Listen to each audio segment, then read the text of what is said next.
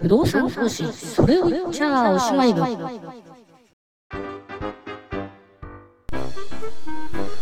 このプログラムは約30年弱不動産投資に関わってきた私が個人の不動産投資のそれを言っちゃおしまいな話を楽しみながらお話しするプログラムです。本やセミナーでは教えてくれない不動産投資の中身についてワンルームマンションから J リートクラウドファンディングあるいはマーケットや法律税金その他の Tips やノウハウまで幅広く皆さんにお伝えしたいと思います。えー、喋りは素人なんですけれどもなんとか頑張っていきますのでお付き合いのほどよろしくお願いいたします。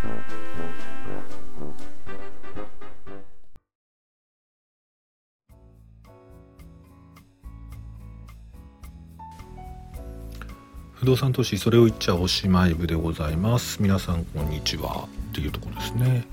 えーとねまあコロナでねまあコロナだ。オリンピックだっていうところでね。非常にその世の中のニュースというのがまあ大変ね。うんまあ本当にもう嫌な話が多い中でね、まあ、そのねえっ、ー、とまあねその官邸がどうのこうのとかねそういうのもあるんですけどもやっぱり今浮き彫りになってるのがねそのマスコミですよね。マスコミとかね特にテレビはテレビ新聞ですよね。そこのね報道がまあ本当にこう忖度っていうね言葉っていうかねもう腰砕けになっちゃってるっていうところがねまあぶり出されてる中ではあなんつってねまあ社会派ですね今回ね。社会派になってるんですけど。まあまあ。でねまあね。でしたこのねなんかなんだっけな。ラジオかなネットから見たら。スポーツ新聞？の記事で、えーと、ちょっと前の話になんですけどね。あのあれ日本アカデミー賞がね発表になったんですってね。なったんですってねって。それはなったんでしょうけど。でそしたら、えっとね、そこのね記事だからじゃあちょっとすみませんどっちか忘れちゃったんですけど、えっと、それが言ってたのは、えっと、今回、えっと、主演男優賞があの草薙剛さんが取られたっていうね、えー、いうことなんですけれどもなんかねあの日本アカデミー賞のその記事がねスポーツ新聞のね各紙の記事が出てたんだけどその草薙さんのね写真をねこう大々的に扱ってるスポーツ新聞紙がねほとんどなかったっていう話なんですよね。なんかねあの主演女優賞取られた方とかねあの男優の方ねあのなんかあの福島のなんかね渡辺謙さんの写真は出てるんだけど草薙さんの写真が使われてないみたいなね すいません裏取ってないんで嘘だったらごめんなさいなんですけどあのまあねスポーツ新聞ですからえっと何らかのねその権力に対してねの牽制としてのマスコミの機能は果たさなくていいんだっていうねそういう考え方もあるのかもしれないですけどあのまあね今回ね別に対象はねその政治家とかじゃないんで、まあ、要するに大手芸能事務所に対する忖度みたいなねこう感じなんですけどなんか嫌な時代だなっていうね感じしますよね。別にね相手が政治家じゃなくてもね特定のねあの、勢力っていうかね企業というかね人間に対してこうやっぱりスポーツ新聞といえマスメディアメディアっていうのはね本当にパワーがありますから世の中にね嘘を広げることだってできるわけですからだからそういうね一部のね権力にねやっぱりこう利用されちゃうとかねそのこう利得で動くっていうのがメディアの中にあるのは嫌だななんてねもうすっごく嫌なニュースだなと思ったんですよね。でね一方でねあのね今回ねその草薙さんのねミッドナイトスワンっていうのねあの私もねあの去年ね見ましたよあの劇場で去年だとか今年かな？えっ、ー、と、見ました。ね。あの、私が見たところかね、あの、家族全員で見ましたよね。あのまあね、あの、ネタバレしない範囲行くとね、あのあれですね、トランスジェンダーの主人公を草薙さんが演じられて、まあまあ、いう、まあね、差別ですよね。あの、扱われるような差別とかね、いろいろね、苦しく生きながら、まあいろんな関係で、えっ、ー、と、若いね、女の子、もう、その女の子もね、あの、親からね、ネグレクトされてるっていうね、えー、女の子となんやかんやで一緒に暮らすようになりその間に、えー、まあトランスジェンダー本来ね女性であるっていうね、え、部分のまあ母性みたいなところも含めたところが出てきてまあまあいろいろ関係性が変わっていくみたいなねそれぞれがそれぞれのっていうようなねこういうような流れの話なんですけどあのパッと見ててねあの思ったのが実はねえっと非常に同じようなテーマのね映画がねもう一個あるんですよ。えっとねそれがねえっとね彼らが本気で編む時はっていうね題名の映画で、えっと、これはね、えっと、主人公はあの生田斗真さんですね。えっと、彼が、えっと、トランスジェンダーの主人公をやってるということです。えー、荻上直子監督ですね。もう、僕は、荻上直子監督の作品は結構見てますけどね。あの、なんかね、パンの CM みたいな映画、まあ、こ、んな言い方しちゃいけないか僕好きですけどね。パンの CM みたいな映画って、なんつうこと言うんだ僕は。自分が発した言葉で今ちょっと驚きましたけどね。あの、あの、ほとんど見てますけどね。荻上直子さんが、あのー、やったね、えー、彼らが本気で編む時はっていう映画があって、これね、形上行くとね、そのミッドナイト、ミッドナイトスワンとね、ほとんどね、同じなんですよ。あの、えっ、ー、と、主人公のトラスジェンダーが、えっ、ー、と、その、いろんな経緯で ネグレクトされたね、女の子とね、一緒に生活することになって、うんぬんかんぬんって同じなんですけど、だから本当ね、その、もちろんそこには差別みたいなものもこうあるわけなんですけども、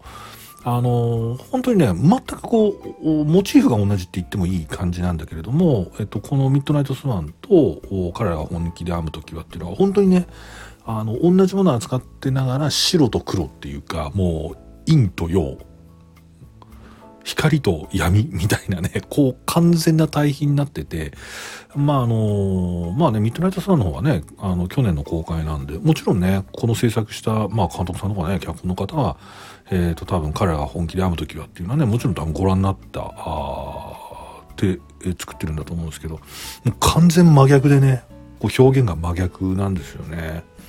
まあもともとね、草薙さんもトランスジェンダー、の役やるのにはあんま向いてないですよね。あの顔がねあの結構角張ってるっていうか顎の線なんかもう完全にあの人男らしさもうのこう外形なので。で一方でね生田斗真さんはねあの目が垂れ目でねちょっとこう顔の輪郭も丸かったりするんで、えっと、まさにねその2つの映画も全然そうでそのミッドナイトスワンの方はもう主人公っていうのはもうもういいとこなしなんだよね。もう貧しきゃ貧しいし食もねえーと、ちょっとねセックスバッグに近いようなところがあり健康状態ももうその性転換まあねホルモンのね注射とかでもう健康状態もグダグダ。そして何よりも醜いっていうね。あのー、容姿が醜いっていうねこういうことに対してその生田斗真さんが演じたね彼が本気で編む時はの主人公っていうのはあの、本当に優しい彼氏がいてで仕事もね介護施設なんかでねあの優しいお姉さんとして働いててね。で外見についても、まあ、その優しい彼氏がねあの桐谷金さんですね。あの優しい彼氏が一目惚れでしたっていうような感じ。であの差別っていうのもそんなに面と向かったもう罵倒されるような差別っていうのは基本的にはその表面的には受けてなくって。まあでまあ簡単に言うとね終わり方もねちょっとハッピーエンドハッピーエンドっていうわけじゃないんだけれども穏やかに終わっていくっていうまあ両極端の書き方をね同じ問題にしてるっていうねところでねちょっと面白かったですね。あのここまでこう白黒がねあの輪郭が同じで白黒が違うっていうのが全然違うこう座組で作られて、えー、数年経ってね出てくるっていうまあこういうのあるんでしょうけどね映画マニアの方だったらあそんなのよくあるよって話かもしれないですけどね。なんてことで話がずれて すいません。あ、やべ、やべ、8分も喋ってる。不動産投資と関係ないことで、8分も喋ってしまいました。えっと、前回一部、あ、もう、今回終わらんなかった、これ。えっと、前回一物四価って話をして、えっと、不動産には4つの価格があります。えっと、1つは実勢価格、時価。でもこの時価っていうのは決めきれないものだから、えっと、取引が成り立った時にしか、まあ、時価っていうのは出ないよねっていう話で、その他に工事地価ていうのと、相続税評価額っていうのと、固定資産税評価額っていうのがあって、えー、全部合わせて一物4価という話をして、工事地価っていうのは、国交省が年に1回、えー、と全国の地点をね、えー、2万件2万点とか3万点とか土地を選んで、えー、とそこの、まあ、時価取引価格の、まあ、基準になるよねっていうことを、えー、わざわざ発表しているというところまでお話ししました。でね、なんでこんなことをね、国交省がやってるかっていうことですよね。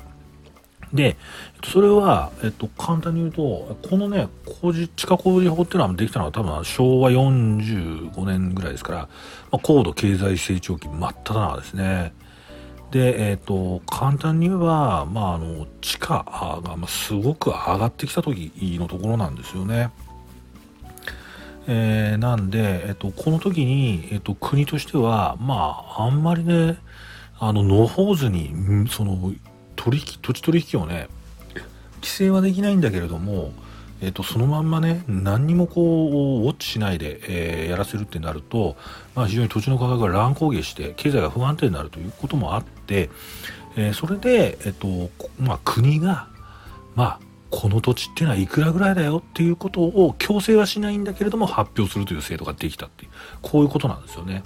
まあね懐かしいですよね。あのバブルはじけた時はね国土計画利用法なんてのはね法律ができてねあの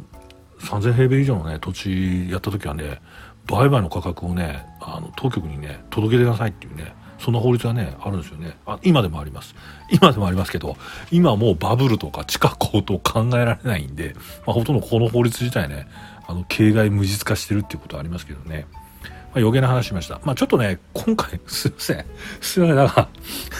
あの全然関係ない話長くしちゃったんで、今回多分工事地価と、工事価格と基準価格の説明ぐらいまでしか多分できないと思いますね。で、えっと、この工事価格っていうのは、えっと、皆さんね、見ることできます。工事価格っつって、工事価格ね、公に示す価格っつって、ネット検索してもらえれば、えっとね、えー、あの、日本地図が出てきて、それクリックどんどんしてって、で、例えば地図で選んで、ご自宅のね、あの、場所なんか選ぶと、ご自宅の近くから、まあ、多分ね、あの、遠くても数百メートル離れたところに地図の上に丸ポチっていうのがついてて、えー、と金額がねそこに書いてあります。その書いてある金額は平米単価。土地のね建物はね入ってないですよ、えー、土地の平米単価がまあね、えー、と80万ですとかね、えー、商業地だとね220万ですとか。そんなのがねあの出てますね。まあね銀座4丁目のねえー、っとなんだあの楽器屋さんの前とかね、まあ、そこが一番高いんですよみたいな話ありますけれども。いつでも見れます。で、えっと、この工事地価で、まあ、基本的にね、この前も話した通り、えっと、国交省、あ、ごめんなさい、えっと、国とかね、地方公共団体が、まあ、公共事業をやるときに用地仕入れるとかね、えっと、そういったときに、まあ、基準にしてます。盛りかけ問題を思い出しちゃいますけどね。いや、だから盛りかけ問題も基本的には、えっ、と、この基準価格だとか、まあね、うんと、次回以降話しますけど、路線価とかそういうものを元にね、決めてるはずですね。決めてるんだけど、その価格調整をするために廃棄物が、地中埋設物があるとか、そういうような理由を作って、えっ、ー、と、思いっきりただみたいな値段にしたっていうね、こういう経緯ですよね。あの、私もね、逆もあるんですね。あの、例えばね、道路とかで一部ね、あの、そのね、え、ー、と、役所が持ってるってことあるんですよ。で、特にね、財務省とか持ってるんですよね。なんでかっていうとね、税金払えない人のね、土地を抑えますから。そうすると、あのー、あれなんですよね、そのなんですかね、道路と自分の家の間に細い財務省の土地がね、あったりなんかするっていうね、ケースが結構あったりするんですよね。で、そういう時は、あれなんです。あの また森掛さん思い出したかもしれないですけど、えっと、財務局行って、えっと、ここのね財務省持ってる土地これあの土地ねあの僕らの方であの払い下げしてくれませんか？ってお願いするんですよね。でそうすると、えっと、しばらくあれどれくらいあったかな？期間1ヶ月じゃ出なかったと思います3ヶ月ぐらいだったかな？えー、で、えっと、いくらいくらですってかんあの財務局が出してくるんですよね。でそれやっぱりね大体の基準価格とかねこういうのね参考にしてやってるんですよねで基本的にねあれだったですよ私払い下げし何回かやりましたけど あのね価格のね交渉なんかできないって言われますよ、うん、あのもうルールがあるんでもうその金額であの買っていただかないとまあそれで払い下げするかしないかを決めてもらうしかないって言われます。そんなね価格をね調整できるなんてね。まあやっぱりね。やっぱりですよね。ふざけんないですよね。あれ人死んでますからね。自殺まで人追い込んでますからね。とんでもない話だなと思いつつ。なんですけどねあの大体ね払い下げで、えーと、あ高いなんて思うことはほとんどないです。なんでかというとやっぱその工事価格とか基準価格とかあともう一つ言うね路線価っていうのは、まあ、いわゆるね本当のね取引価格まあさっきで言うね実勢価格ですね実勢価格よりはあの結構低い値段で設定がされてますのであのそういうことがあります。はいっていうようなねところですね。でもう一つねあのこの工事価格とね同じようなもので基準価格っていうのがあるんですよね。でこの基準価格っていうのは、えっと、ちょっとね前回覚えてるか分かんないですけど工事価格っていうのはその年の1月1日時点の地点のまあ、価格っていうのを国土交通省が出すんですけど、えっと、基準価格っていうのはそのね地点工事価格の地点とねダブってるところもあるんですけどもう少し範囲を広げて、えっと、都道府県があの自分たちでその地点を選んで、まあ、同じような方法で、えっと、値段を出してるっていうのがあるんですね。でそれがね1月1日時点じゃなくて7月1日時点、えー、をまあ土地の価格っていうのを9月に発表するっていうのはやってるんで、まあ、ほとんどこの工事価格と基準価格って同じように扱われます。えー、なので、えーと、感覚的には年に2回お上が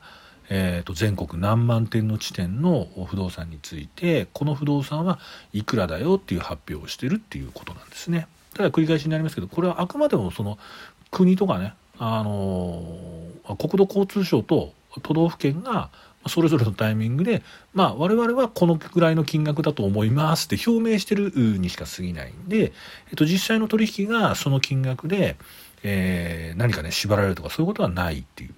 ですね。これが工事価格基準価格です。で、えっ、ー、と、ぜひね、あの、もう興味持たれた方は、これあの、ホームページで検索してみて、あ、こういうことなのねっていうふうに思ってください。で、大体ですよ。大体なんですけど、通常言われてるのは、この工事価格とか基準価格っていうのは、えっ、ー、と、鑑定士さんとかがね、鑑定委員会とかでこう計算するときに、えっ、ー、と、自分が出す鑑定価格の9掛け、90%ぐらいの価格で出してるっていうふうに言われてます。ただまあこれはね不動産のマーケットの状況によって変わってくるんで一概にこうとは言えないんですけれどもなんとなくですけれどもえっと実際の売買価格のまあ7割から8割ぐらいじゃねえかな。まあ、都心部になると 著しくそこが乖離してあの60%ぐらいじゃないかなっていうところあったりするんですけど大体そんなようなイメージで思ってもらうと非常にあのアマチュアっぽい計算ではあるんですけれどもあこの辺の土地って平米あたりいくらぐらいなんだそうするとね戸建てでね30坪の土地っていうとねいくらぐらいなんだなんてことがね、えーと、想定できるようになりますということです。えー、すいません今日も今日余計な話しちゃったんで、えー、ちょっとね内容薄かったんですけど次回にちょっと続きます。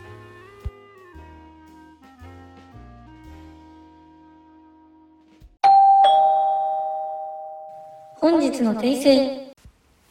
えー、なんだなんだって感じかもしれないですけど、あのですね、今回からあの、私ね、結構やっぱりポッドキャストで言い間違いがですね、多いんで、こういう形でね、訂正します。あの、最後にね、あ、間違えたってところをね、最後にこういう風にね、あの、伝えるという形でやりたいと思います。えっ、ー、と、今回ね、言い間違えたね、箇所はね、ここです。あの、バブル弾けた時はね、国土計画利用法なんてのはね法律ができてねやってますね、えー、国土計画利用法というじゃではないです、えー、国土利用計画法 が正解でございました失礼しましたブログサイトのお知らせです。えー、URL ですが、https ks-pass.com ks-pass.com です。えー、問い合わせフォームもありますので、えー、このポッドキャストのご質問ですとかあ扱っていただきたいテーマなんかありましたら送っていただけますと助かります。えー、あとツイッターですけれども「ハッシュタグそれ推し」で検索してみてください。よろしくお願いいたします。